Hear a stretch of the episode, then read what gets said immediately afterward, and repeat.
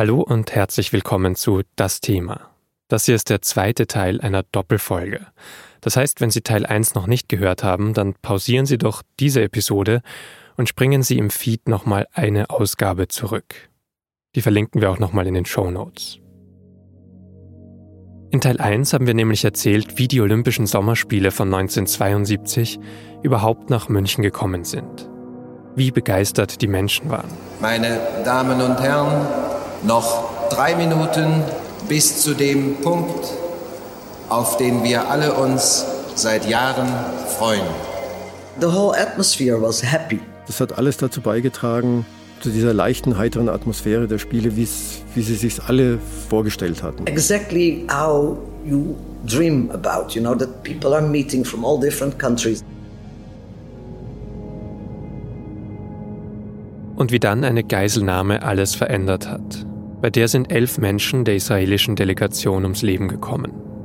Und der Polizeieinsatz, bei dem auch noch ein deutscher Polizist gestorben ist, hat viele Fragen aufgeworfen. Die Polizei leitet in die Wege, was man in die Wege leiten muss. Aber diese schnelle Reaktion ist auch das Einzige, was an diesem Tag auf Seiten der Sicherheitsbehörden wirklich funktionieren wird. I called the head of the delegation in the Olympic Village and I said, what is happening? Why is Andre not calling? They already said uh, an hour ago. He said, I don't know, Anki, because maybe some of them are wounded. I have no clue. We, have, we don't know anything either. Und damit kommen wir jetzt ins Jahr 2021, in den Juli. In Tokio werden da die Olympischen Spiele eröffnet. Ein Jahr später als geplant, wegen Corona, aber natürlich mit einer großen Zeremonie.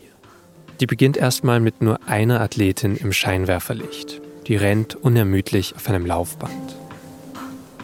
Nach und nach kommen mehrere Athletinnen und Athleten dazu, die dann Teil einer spektakulären und bunten Inszenierung werden. Aber so richtig Stimmung kommt nicht auf. Wegen Corona sind die Spiele nicht nur verschoben worden, sondern erstmals bei Olympia sind auch keine Zuschauerinnen und Zuschauer mit dabei. Nur gut 1000 geladene Gäste verfolgen die Zeremonie live im riesigen Olympiastadion. Zu denen gehören Ilana Romano, deren Ehemann Josef in München 1972 ermordet wurde, und Anki Spitzer. Die hat schon in Teil 1 dieser Doppelfolge viel über den Tod ihres Mannes Andrei in München erzählt. But this time Thomas invited us. Thomas Bach, der Präsident des Internationalen Olympischen Komitees, habe die beiden persönlich nach Tokio eingeladen, erzählt Anki Spitzer. Er habe kurz zuvor nochmal bei beiden nachgefragt, ob sie wirklich dabei sein können dann muss er doch etwas Spezielles planen, oder?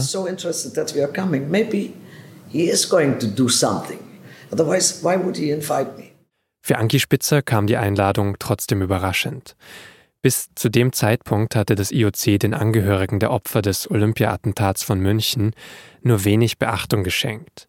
Es gab ja schon viele Spiele nach 1972.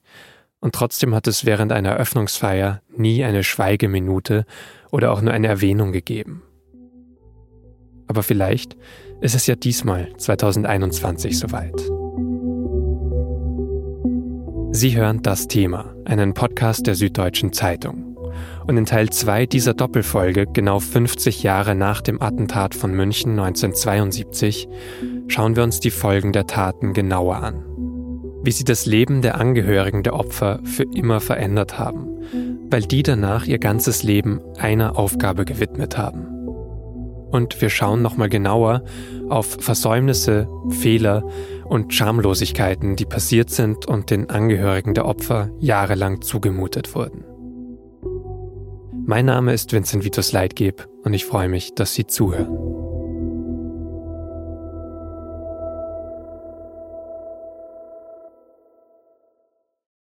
Drehen wir die Zeit jetzt aber noch einmal genau 50 Jahre zurück, ins Jahr 1972. Am Vormittag des 6. September geht im Münchner Olympiastadion gerade die Trauerfeier zu Ende. The games must go on. Die Spiele, die während der Geiselnahme unterbrochen waren, laufen ab da jetzt wieder weiter. Und die Aufarbeitung beginnt zuerst einmal ziemlich banal. Das israelische Team wird direkt nach der Gedenkfeier gefragt, ob sich jemand um die Wertsachen der Opfer kümmern kann. Die seien noch auf den Zimmern in der Connolly-Straße 31. And I said, okay, I, I'm here and I'm going to pick up uh, Andre's stuff. And they said, no, no, no, you cannot go there because it was in his room that they were hostage. Die Teamkameraden des verstorbenen André Spitzer halten das für keine gute Idee, dass Anki Spitzer die Sachen ihres Mannes selbst abholen möchte. Dort am ersten Tatort, an dem auch Josef Romano gestorben ist. Aber Anki Spitzer sagt, dass sie klarkommen wird. And I'm going to go and, and pick that up. Gemeinsam mit dem Fechter Don Alon geht Anki Spitzer zurück ins olympische Dorf. Alon ist einer von denen, die in der Nacht des Angriffs fliehen konnten. Auf ihrem Weg in die Connolly-Straße 31 sehen sie, wie Athletinnen und Athleten wieder trainieren. And I think here they killed 11 people. And these people are just continuing training as if nothing happened, you know. It was unreal. Einfach surreal, findet Spitzer. Elf Leute wurden ermordet und die Sportlerinnen und Sportler machen einfach weiter. Als sie mit Donna Lon das Haus in der Connolly-Straße 31 erreicht, sieht sie, dass immerhin Blumensträuße niedergelegt wurden. Was ungewöhnlich ist, ist, dass die Eingangstür zur Unterkunft vollkommen offen steht. Spitzer und Alon können also ungehindert in das Treppenhaus dieses Tatorts gehen. André Spitzers Zimmer war dort im ersten Stock. And I looked at the staircase and the blood came down from Romano, you know, was shot, came under the door, down the stairs. So the fencer, Daneloni, said to me, Anki, Anki, don't go in. I said, I have to see Andre spent the last hours of his life, and I'm going up. Don Alon will Spitzer davon abbringen, in das Zimmer ihres Mannes zu gehen. Aber sie will sehen, wo der die letzten Stunden seines Lebens verbringen musste. Alon bleibt erstmal unten. Er wird später sagen, dass dieser Moment einfach traumatisch für ihn war. I'm standing there and you cannot believe what it looked like, you know, because they shot uh, Romano first. Anki Spitzer sieht sieben Einschusslöcher in der Wand von Kugeln, die Josef Romano getroffen haben. Und auch im Rest des Zimmers sieht man das Chaos des letzten Tages. Überall ist getrocknetes Blut. Anki Spitzer fragt sich, was sie aus diesem Chaos überhaupt von André mitnehmen soll. What am I going to take here from André? Spitzer ist damals 26 Jahre alt. And I just could not believe that people can do that to each other, you know. This, sie kann nicht glauben, sagt sie, dass Menschen überhaupt in der Lage sind, sich solche Dinge anzutun. Aber es ist auch der Moment, in dem sie einen Entschluss fasst. I'm not going to shut up. I'm going to talk about it. Sie will das Ganze nicht einfach so hinnehmen. Dass Menschen bei Olympia sterben, wo es eigentlich um Dinge wie Freundschaft oder Bruderschaft gehen soll. Just murdering people. Sie verlässt das Zimmer und nimmt dann doch noch etwas von ihrem Mann André mit. Den Dackel Waldi, das Maskottchen der Olympischen Spiele. André hatte das Plüschtier für die gemeinsame Tochter Anouk gekauft. Waldi trägt die Farben der Spiele, blau, grün und orange. Bei dem Dackel von André Spitzer ist die Schnauze blutverschmiert. Während Anki Spitzer im Olympischen Dorf ist, kommt Frank Brieke an seinen Arbeitsplatz in Fürstenfeldbruck. Und zwar am Fliegerhorst, also dort, wo sich Polizei und die palästinensischen Terroristen nur wenige Stunden vorher ein Schussgefecht geliefert haben. Briekes Schicht beginnt um zwölf. Er ist pünktlich da, wie er uns erzählt hat. Am Haupteingang des Flughafens muss er sich an vielen Menschen vorbeizwängen. Er weiß natürlich auch, was in der Nacht davor an seinem Arbeitsplatz passiert ist. Wie die meisten Menschen hat er vieles davon im Fernsehen gesehen. Das Radio ist den ganzen Vormittag gelaufen. Aber weil er von seinen Vorgesetzten keine andere Nachricht bekommen hat, geht er davon aus, dass er ganz normal arbeiten muss. Und so war es dann auch. Also irgendwie. Das ging alles seinen normalen Gang im Prinzip. Nur bei der Kaffeepause oder bei der Zigarettenpause wurde dann wieder viel palabert da, ne? Und vermutet und so weiter. Aber dadurch, dass wir aus dem Arbeitszimmer durchs Fenster schauen und haben die, die Wracks der Hubschrauber vor uns gesehen, waren wir ja gut damit beschäftigt, uns da Gedanken zu machen, warum, weshalb wir so. Frank Brieke arbeitet im Wetterdienst. Das heißt, er geht immer zur Messstation des Flughafens direkt hinter der Startbahn. Dort liest er dann die Werte der Instrumente ab. Auf dem Weg dorthin muss er an diesem Tag erst der Blutlache des verstorbenen Polizisten Anton Fliegerbauer ausweichen. Dann muss er raus aufs Rollfeld, vorbei an den beiden Helikoptern, in denen die Geiseln gestorben sind. Und dann wieder zurück zu seinem Büro. Dann ist man sozusagen ein bisschen gelähmt. Ich brauchte mir nicht Gedanken machen, dass ich da noch was helfen muss, aber ich muss äh, mit der Situation oder mit dem Erlebten und dem Gesehenen muss ich klarkommen. Und da muss ich mich stark machen. Von seinem Bürofenster aus sieht Brieke später auch noch andere schreckliche Szenen. Die erzählen wir hier kurz, um zu verdeutlichen, wie schlimm die Situation war. Er sieht nämlich, wie Rechtsmediziner die Leichen der Geiseln bergen. Bei dem Helikopter, in den die Terroristen eine Granate geworfen haben, gibt es aber Probleme.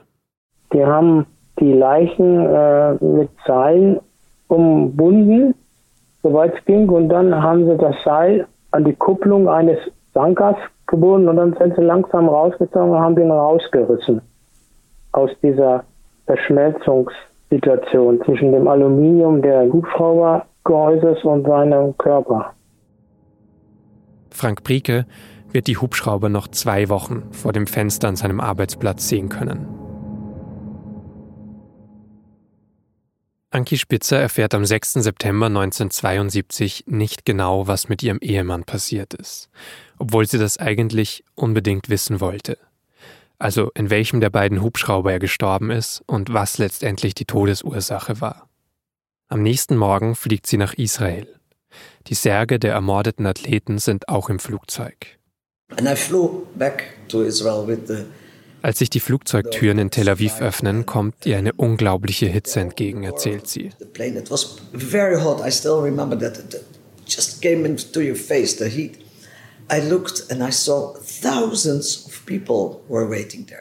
Am Flughafen warten Angehörige und Freunde der Opfer, aber auch viele weitere Israelis, die mittrauern.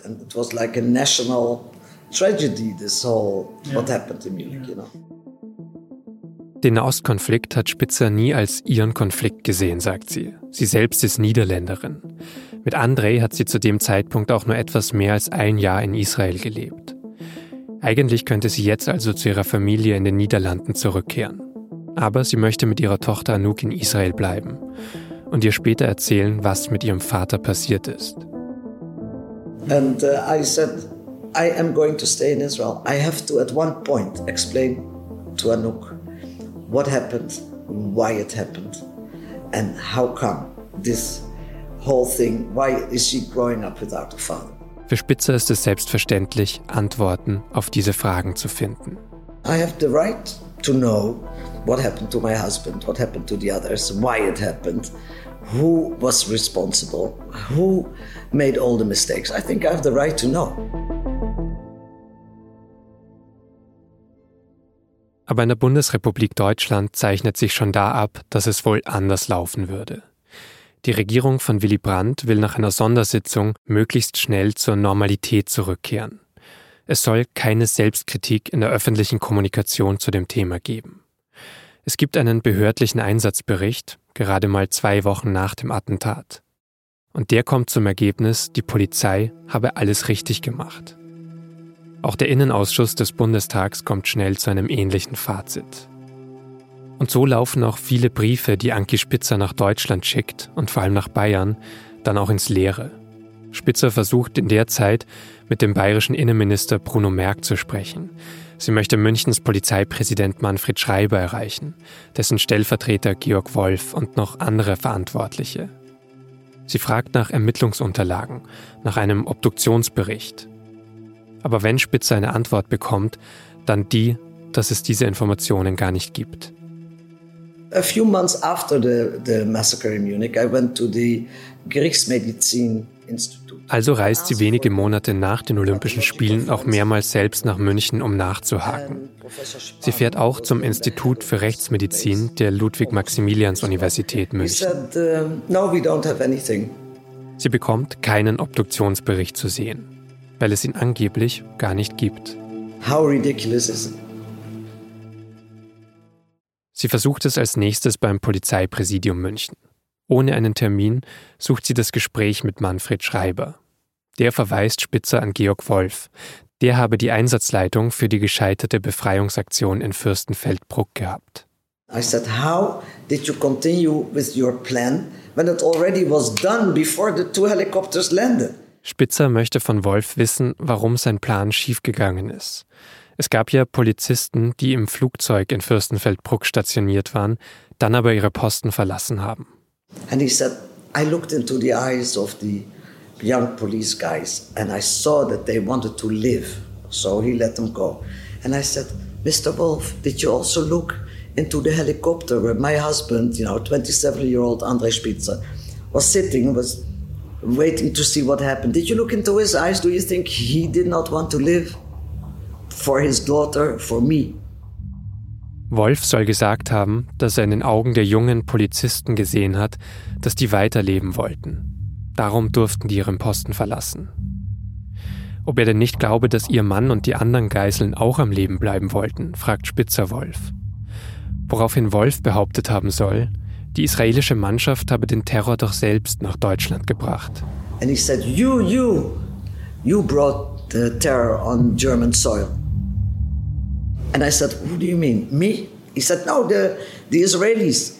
I said, My husband, he came to the Olympic Games. He did not come to fight. He did not have a weapon. He did. He only came with good intentions. So why did they bring terror on, on German soil? But that was the way they treated us from the beginning. Anki Spitzer sagt, so wurden sie, also die Angehörigen, von den Deutschen von Anfang an behandelt. Und das zeigt sich für sie auch einige Jahre später, 1976. Da ergibt sich für Spitzer wieder eine Gelegenheit, mehr über die gescheiterte Rettungsaktion der Polizei zu erfahren. Da ist Hans-Dietrich Genscher jetzt als Außenminister in Israel. Beim Olympia-Attentat vier Jahre vorher war er noch Innenminister und der einzige, den die Terroristen während des Attentats in das Zimmer in der Connolly-Straße 31 gelassen haben. Dieser 5. September, sagt Genscher später, sei der dunkelste Tag seines Lebens gewesen. Und trotzdem will er dann bei seiner Israel-Reise Anki Spitzer erst nicht wirklich treffen.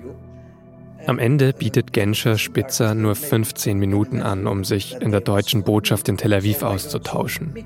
Und das um 6 Uhr morgens. Es sind 15 Minuten, in denen Anki Spitzer nichts Neues erfährt. Sie wird von den Deutschen also nochmal hingehalten. Kaum einer der Verantwortlichen der Polizeiaktion möchte mit ihr reden. Nobody ever said, I'm sorry. Warum gehen die Deutschen also so mit den Angehörigen der Opfer um? Anki Spitzers Eindruck, eher feindselig behandelt zu werden, den hat mir auch SZ-Redakteur Roman Deininger bestätigt. Der hat sich gemeinsam mit meinem Kollegen Uwe Ritzer ja sehr lange mit den Olympischen Spielen 1972 beschäftigt. Es hat nie eine konsequente Aufklärung dieses Anschlags und seiner Hintergründe stattgefunden. Es hat nie einen Untersuchungsausschuss gegeben, keine Historikerkommission. Es ist auch niemand zurückgetreten für die eklatanten und offensichtlichen Fehler, die gemacht wurden. Das war so, weil es in Deutschland damals keine parlamentarische politische Kraft gab, die ein Interesse daran hatte, diese Aufklärung voranzutreiben. Also wenn wir uns heute über unser zersplittertes Parteiensystem beschweren, an fünf, sechs, sieben Parteien im Bundestag und stören, dann äh, muss man natürlich sehen, dass damals so eine richtige Opposition gut getan hätte, weil in Bayern regierte die CSU, also ein Teil der Union, in Berlin regierten SPD und FDP zusammen. Das waren die drei großen demokratischen Parteien und alle waren durch die Beteiligung von Bund und Landesebene an diesem gescheiterten Einsatz beim Anschlag, alle waren irgendwie beteiligt und alle hatten Interesse daran, dass das nicht breitgetreten wird. Es gab im Bundestag den Hauch einer Untersuchung, die aber eigentlich nur so ja, formal stattfand und eigentlich auch nur dem Zweck diente, sagen zu können, wir haben es doch angeschaut und äh, es gibt nichts, was wir hätten besser machen können, jetzt Deckel zu. Das war die Einstellung, das war auch das, was viele Beteiligte, zum Beispiel der Münchner Polizeipräsident Manfred Schreiber, auch Jahrzehnte später noch gesagt haben. Wir haben alles getan, was wir tun konnten, wir hätten nicht mehr tun können. Es ist schrecklich, dass es so ausgegangen ist, aber so ist es nun mal. Das ist ja auch dieser Bericht aus dem Innenausschuss, der auch in Israel zum Beispiel stark kritisiert wurde, weil der einfach so wenig Selbstkritik beinhaltet hat. Die Israelis haben sehr schnell Zorn entwickelt, nachdem Golda Meir im ersten Moment Willy Brandt noch für den Einsatz der Deutschen zur Geiselbefreiung gedankt hatte, als dann der Mossad-Chef Zvi Zamir berichtet, wie er das selber erlebt hat in München und in Fürstenfeldbruck, erkennen die Israelis, was die Deutschen alles falsch gemacht haben. Und in dem Moment entwickelt sich einfach Wut auf die Deutschen, die auch absolut äh, verständlich ist. Die Tatsache, dass die Sache von deutscher Seite nicht aufgeklärt wurde, hat natürlich auch damit zu tun, dass die ganzen Beteiligten in hohen Funktionen alle im Amt blieben. Also am Ende waren das ja auch die, die dann politischen Einfluss darauf hatten, ob was aufgeklärt wird oder nicht. Und es gab auch keinen wirklich großen medialen Druck oder so. Natürlich wurde dann Stück für Stück kritischer auf diesen Einsatz geschaut. Aber es war jetzt auch nicht so, dass sich der, der Volkszorn irgendwie äh, getürmt hat ähm, äh, gegen diese Fehler, sondern man hatte den Eindruck, dass auch äh, ganz normale Deutsche äh, damit einverstanden waren, dass da der Deckel drauf gemacht wird. Die Bereitschaft der Deutschen, das schnell hinter sich zu lassen, die hat sie ja dann auch äh, gezeigt in der Tatsache, dass die drei überlebenden palästinensischen Terroristen, die ja in bayerischer Haft waren, dann sehr schnell und unter dubiosen Umständen freigegeben wurden. Ja, es gab eine Flugzeugentführung, so gut vier Wochen nach dem Olympia-Attentat, wieder äh, von Palästinensern bzw. deren Gesinnungsgenossen, wo diese drei offiziell, würde man sagen, freigepresst wurden. Allerdings gibt es schon viele Anzeichen dafür, dass äh, das ein Deal gewesen sein könnte. In dem Sinn, dass die Deutschen die drei Terroristen freigegeben haben und die Palästinenser ihnen dafür äh, zugesichert haben, dass sie Westdeutsche künftig verschonen würden und auf deutschem Boden keine Anschläge mehr verüben. Ein Hinweis darauf ist zum Beispiel, dass die Überstellungspapiere, die Freilassungspapiere dieser drei Terroristen schon eine Woche bevor überhaupt das Flugzeug entführt wurde, ausgestellt wurden. Hans-Jochen Vogel hat zum Beispiel kurz vor seinem Tod noch gesagt, dass er sich vorstellen kann, dass diese These stimmt, dass äh, die Regierung Brandt da einen Deal eingegangen ist mit den Palästinensern. Es passiert also genau das, das hatten wir in Teil 1 dieser Doppelfolge schon, was Israel eigentlich verhindern oder auf keinen Fall selbst machen wollte in diesen Jahren. Sich auf solche Erpressungsversuche einlassen. Wenn man einmal nachgibt, so der Gedanke, dann muss man immer wieder nachgeben. Die Tatsache, dass diese drei palästinensischen Terroristen so schnell freikamen in Tripolis von Gaddafi, der mit der palästinensischen Sache sympathisierte, wie Helden empfangen wurden, hat natürlich die Israelis bitter gemacht und einen Furor gegen die Deutschen ausgelöst. Also, aber hat man dann wirklich gar nichts daraus gelernt? Also man muss ja dann trotzdem sagen, diesen Einsatz eben, wo Menschen einfach zuschauen können aus allen Richtungen, wo eigentlich alle ungehindert sehr nahe rankommen konnten. Dieses Debakel am Flugplatz. Gab es da gar keine Fehleranalyse oder ein Learning daraus? Die einzig greifbare Konsequenz aus diesem Anschlag ist die Gründung der GSG 9, der Spezialeinheit, die für genau solche Einsätze in der Zukunft dann da war und 1977 ja auch die äh, Befreiung der äh, Geiseln aus dem entführten Lufthansa-Flieger Landshut in äh, Mogadischu vollbringt. Das kommt zustande, die Gründung dieser GSG 9, weil der damalige Adjutant des Bundesinnenministers Genscher, Hans-Ulrich Wegener, zu Genscher noch in der Nacht sagt, wir brauchen auch sowas, was die Israelis haben. Also auf dem Weg aus Fürstenfeldbruck nach dem blutigen Ende des Attentats zurück nach München, schlägt äh, Wegener Genscher die Gründung dieser GSG 9 vor und Genscher bringt es tatsächlich binnen weniger Wochen auf den Weg und noch im Herbst äh, wird diese Einheit eingerichtet und werden die ersten Kräfte dafür rekrutiert. Das ist der einzig positive Effekt. Es gibt aber wirklich äh, nicht mehr, was man berichten kann auf deutscher Seite. Es ist aber natürlich ein Effekt, der für die Angehörigen der Opfer nicht wirklich viel bedeutet, wenn die Ereignisse selbst nicht kritischer untersucht werden. Und noch 20 Jahre später haben die deutschen Behörden keine Akten zu den Vorfällen freigegeben. Sie sagen weiterhin, es gibt sie gar nicht. Anki Spitzer macht trotzdem weiter Druck. Sie tritt im Laufe dieser Jahre immer wieder im Fernsehen auf und will so die deutschen Behörden etwas antreiben. Einmal ist sie in einer Talkshow des Bayerischen Rundfunks, wo sie den ehemaligen bayerischen Innenminister Bruno Merck mit ihren Fragen ziemlich in Verlegenheit bringt.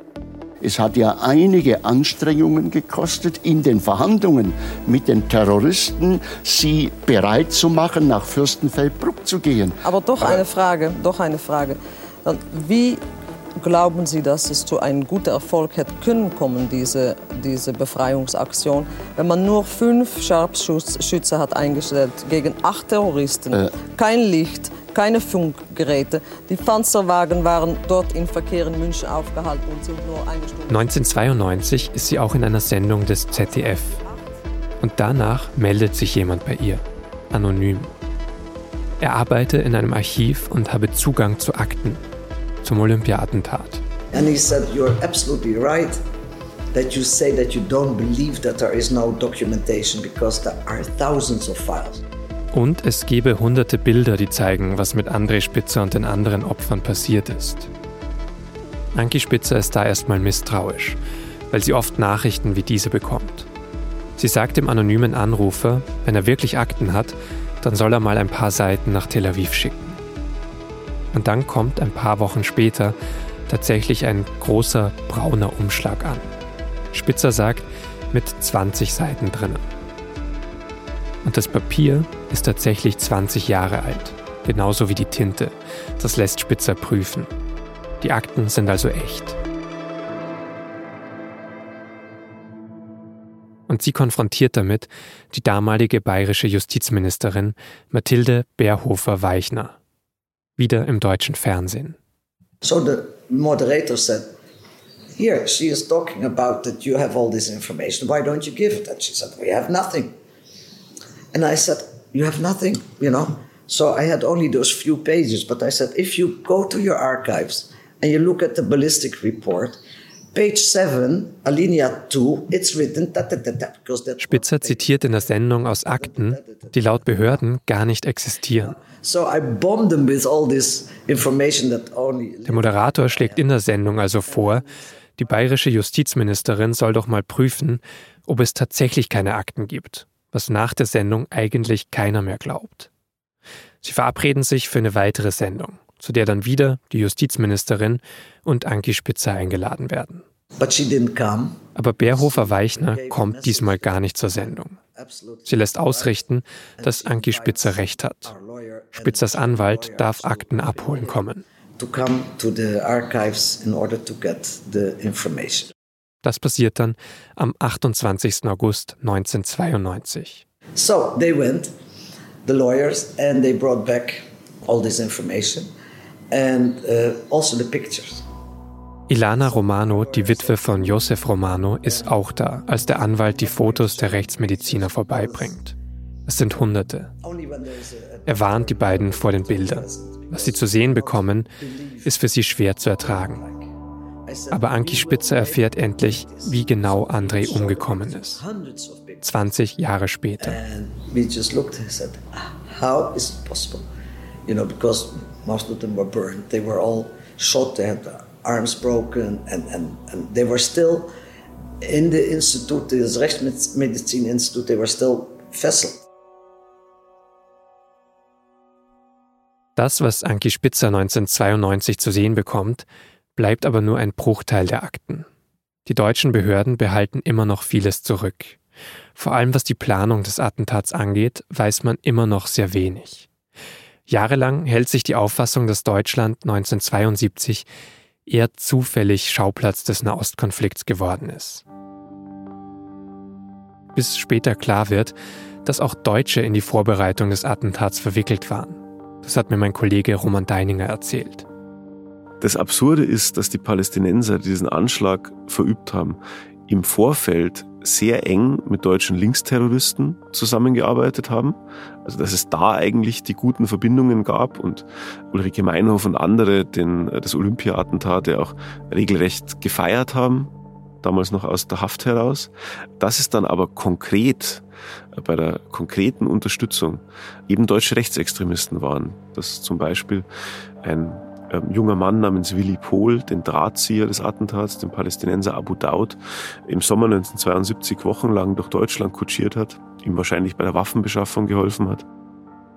Die Polizei hat Willy Pohl im Herbst nach den Spielen festgenommen und sie hat bei ihm äh, Waffen gefunden, Handgranaten, Munition, Gewehre, die sich gedeckt haben mit den Waffen, die beim Olympia-Attentat verwendet wurden. Das heißt, den Sicherheitsbehörden muss klar gewesen sein, dass es eine Verbindung gab von diesem Pol zu den Terroristen. Zumal der Pol auch angezeigt worden war von einem Dortmunder Geschäftsmann, für den er gearbeitet hatte, der die Polizei darüber informiert hat, dass er im Sommer vor den Spielen mit Abu Daud, dem Drahtzieher des Attentats, zusammen war. Der Dortmunder Geschäftsmann kannte natürlich nicht den Namen Abu Daud, aber äh, diese Dinge müssen für die Polizei nachvollziehbar gewesen sein. Trotzdem ist der Willi Pohl sehr schnell freigekommen. Trotzdem ist er nie äh, für diese Unterstützung des Attentats belangt worden.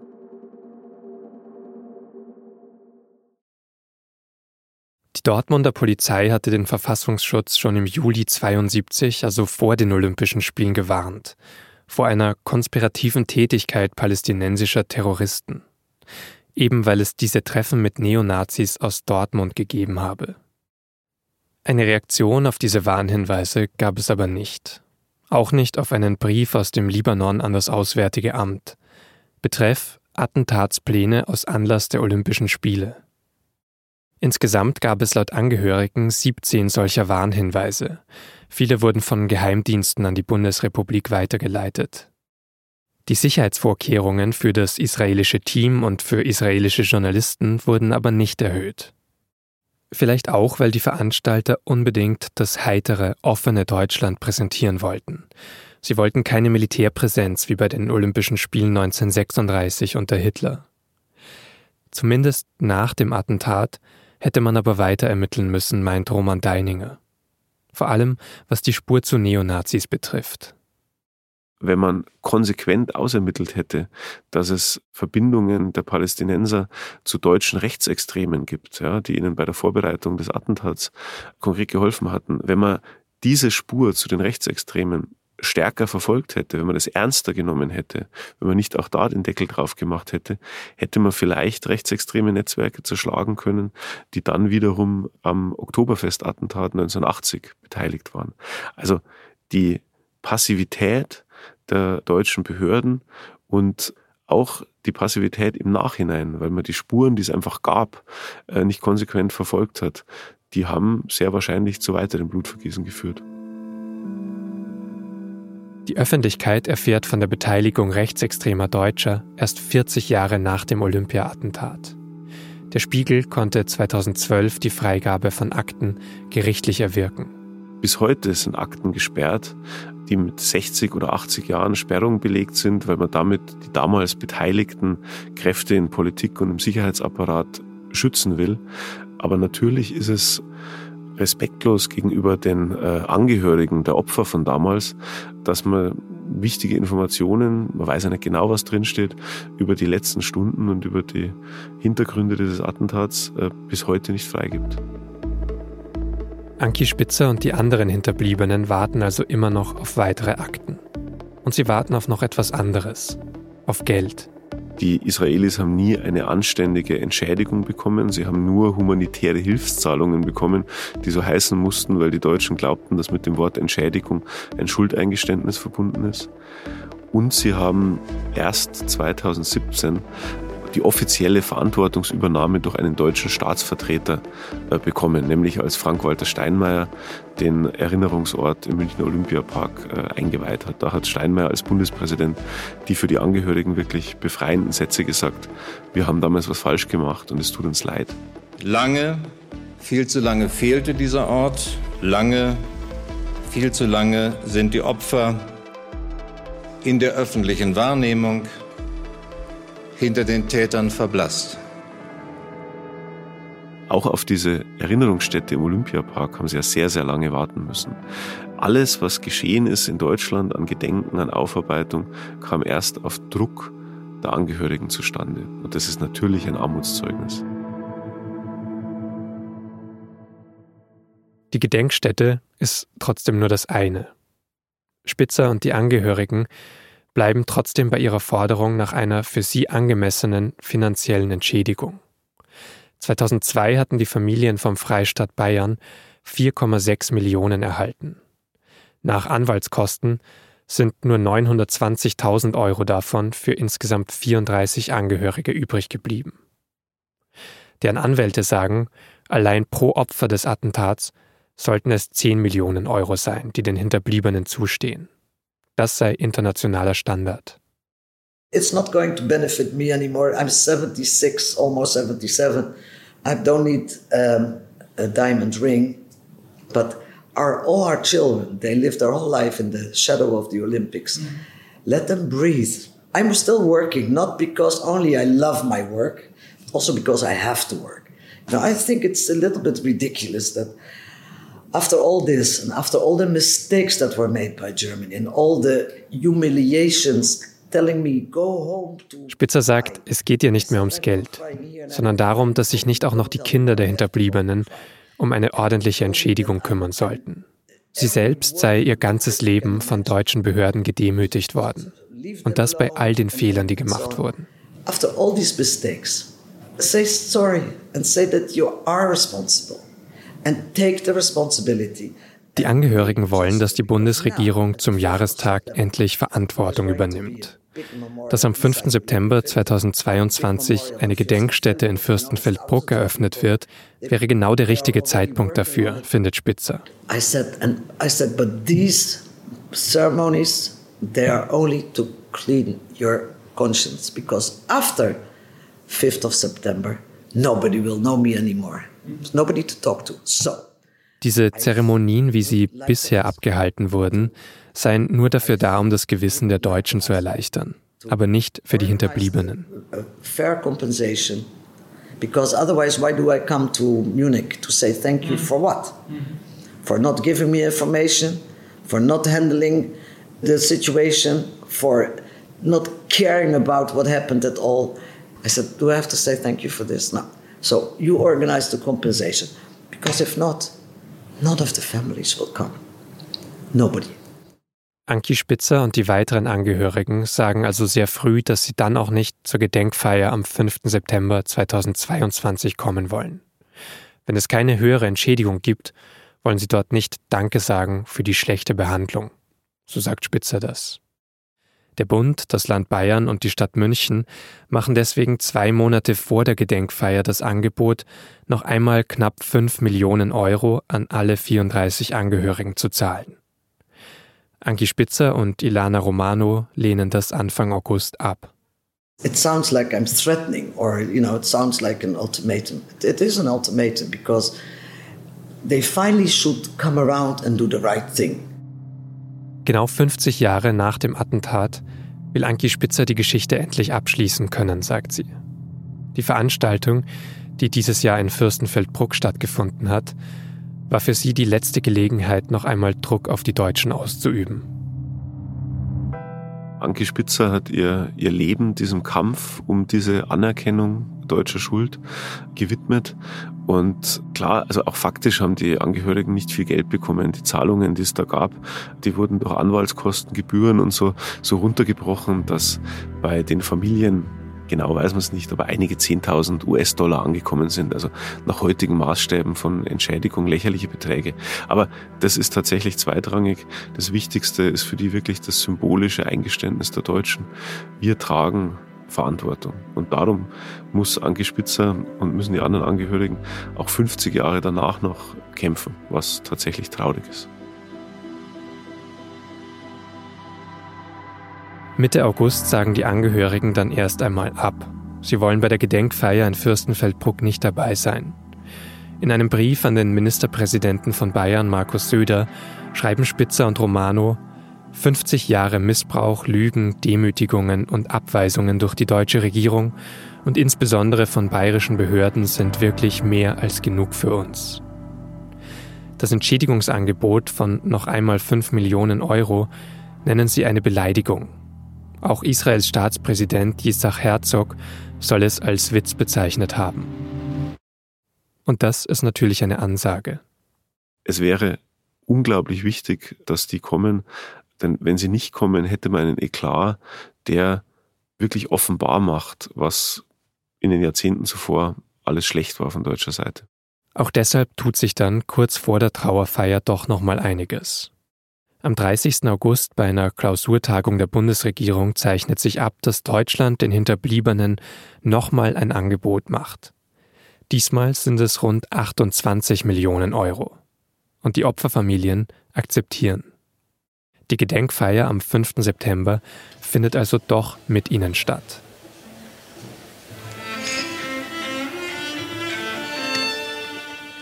Sie beginnt am Nachmittag um 15 Uhr in Fürstenfeldbruck, auf dem Fliegerhorst, direkt vor dem Tower, also genau da, wo die Geiseln gestorben sind.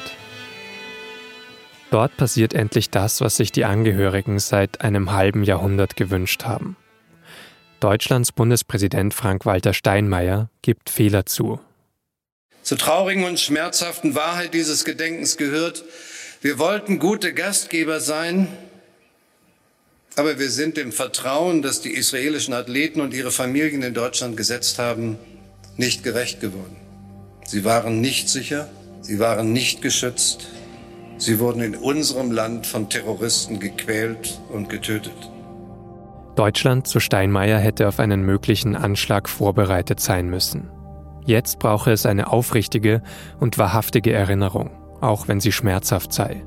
Dieses heutige Gedenken darf, kann deshalb nur dann aufrichtig sein, wenn wir zu schmerzhaften Einsichten bereit sind, wenn wir uns dazu bekennen, dass die Geschichte des Olympia-Attentats auch eine Geschichte von Fehleinschätzungen, von furchtbaren, von tödlichen Fehlern, ja eines Versagens war. Und dieses Bekenntnis, meine Damen und Herren, ist überfällig. Steinmeier kündigt an, dass die Bundesregierung eine israelisch-deutsche Historikerkommission einrichten will. Die soll offene Fragen aufarbeiten. Und dann sagt er, ich bitte Sie als Staatsoberhaupt dieses Landes und im Namen der Bundesrepublik Deutschland um Vergebung. Um Vergebung für den mangelnden Schutz der israelischen Athleten damals bei den Olympischen Spielen in München und für die mangelnde Aufklärung danach. Dafür, dass geschehen konnte, was geschehen ist. Es ist meine Pflicht und mein Bedürfnis, unsere deutsche Verantwortung zu bekennen, hier und heute und für die Zukunft. Möge der heutige Tag dazu führen, dass Sie, die Angehörigen, sich wahrgenommen fühlen in ihrem Schmerz, dass Sie spüren, dass es uns ernst ist mit unserer Verantwortung. Ganz am Ende der Gedenkveranstaltung spricht schließlich auch noch Anki Spitzer. Sie hält aber keine klassische Rede. Sie liest einen Brief an ihren ermordeten Ehemann vor. My dearest Andre, 50 years ago I was here too. A few hours after the massacre, I stood in your room and couldn't believe how much hatred had been in that room.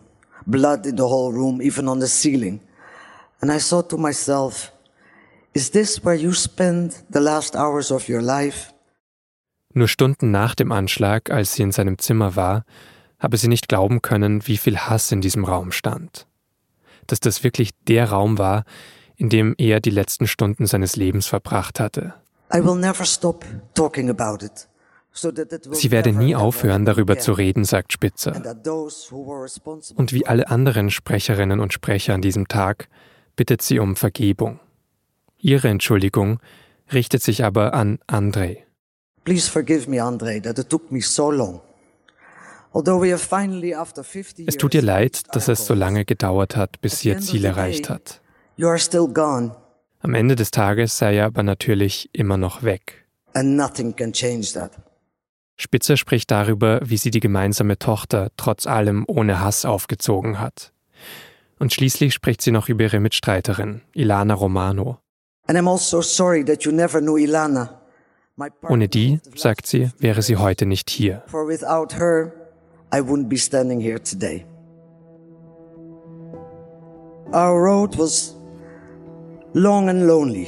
Ihr Weg, sagt Spitzer, sei lange und einsam gewesen. Und dann sagt sie nochmal Danke. Thank you, Andre, for your gift of love I'm so very lucky that I met you. You can rest now, and so can I. Until we meet again, my love. Be now forever taken from my sight, though nothing can bring back the hour of splendor in the grass, of glory in the flower, we will grieve not, rather find strength in what remains behind. Andre, you were the wind under my wings.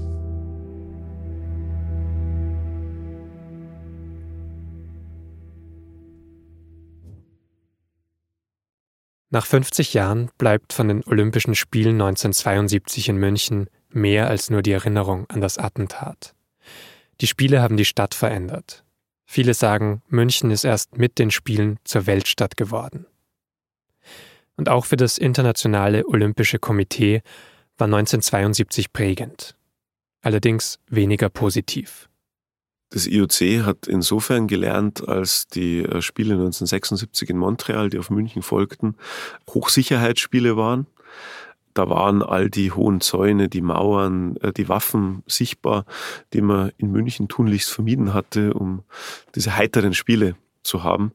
Olympia hat mit diesem Münchner Anschlag alle Unschuld verloren, also aber auch seinen Charme.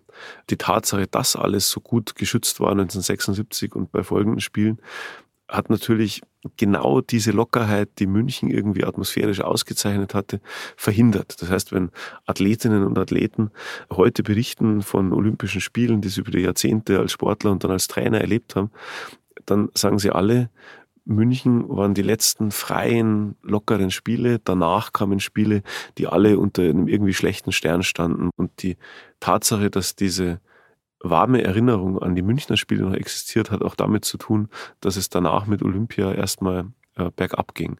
Das IOC hat allerdings auch sehr lange gebraucht, um ein würdiges Gedenken an die Opfer des Anschlags äh, hinzubekommen.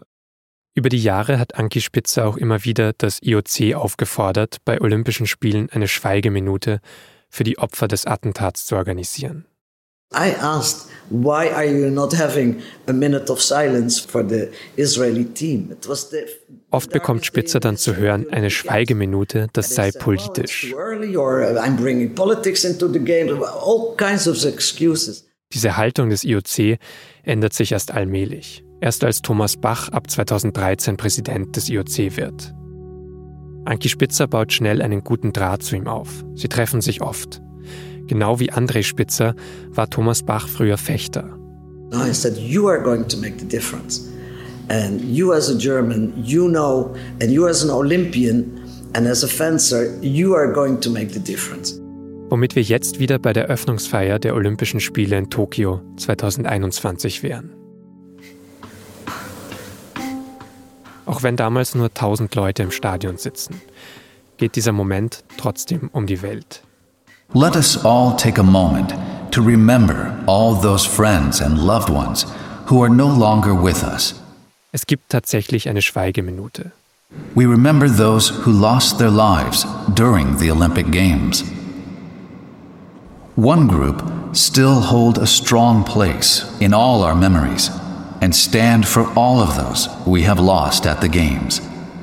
The members of the Israeli delegation at the Olympic Games Munich, 1972.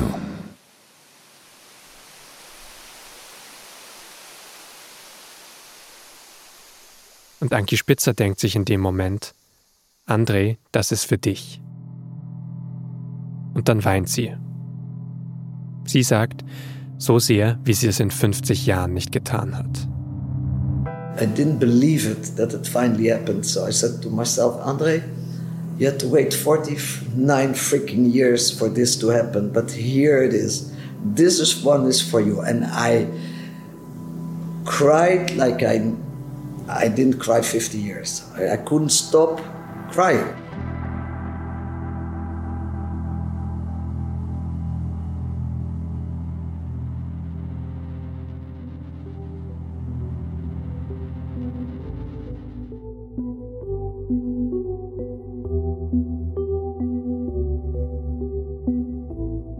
Das war Das Thema, ein Podcast der Süddeutschen Zeitung. Diese Folge haben Justin Patchett und Caroline Lenk geschrieben und produziert. Vielen Dank an Roman Deininger, Uwe Ritzer, Joachim Mölter, Frank Brieke, Anki Spitzer und unseren Israel-Korrespondenten Peter Münch, der das Gespräch mit Anki Spitzer geführt hat. In den Show Notes verlinken wir noch einige weiterführende Texte zu Olympia 72, die in den vergangenen Wochen und Monaten in der Süddeutschen Zeitung erschienen sind. Die nächste Folge von Das Thema erscheint am 21. September. Ich sage danke fürs Zuhören und bis dahin.